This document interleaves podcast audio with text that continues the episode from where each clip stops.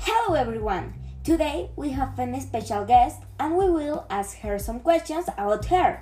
Let's start. Would you like introduce yourself? Yeah, sure. Hello everyone, I'm Juliet Becerra. Oh, it's a pretty name. Thank you. Your age, please. I'm 19 years old. What is your favorite singer or musical band? Um, at the moment, it could be maybe Carol G. And your favorite song? Um, right now, it's Colone. Oh, it's a nice song. Where are you from? I'm from Barranquilla, Colombia. What do you study?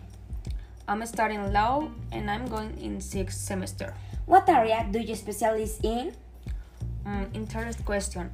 I plan to specialize in criminal law, maybe be a prosecutor and be able to focus on crimes committed against women. Which country would you like to visit and why?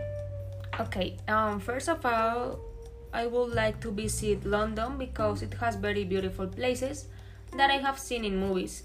Um, Paris is another country that I would like to visit to take a photo at the Eiffel Tower and eat a croissant. And the last one uh, is Bora Bora. That's a, like an island that I would like to visit to relax and get away from the world. Thanks for your time. No, thank you for the invitation.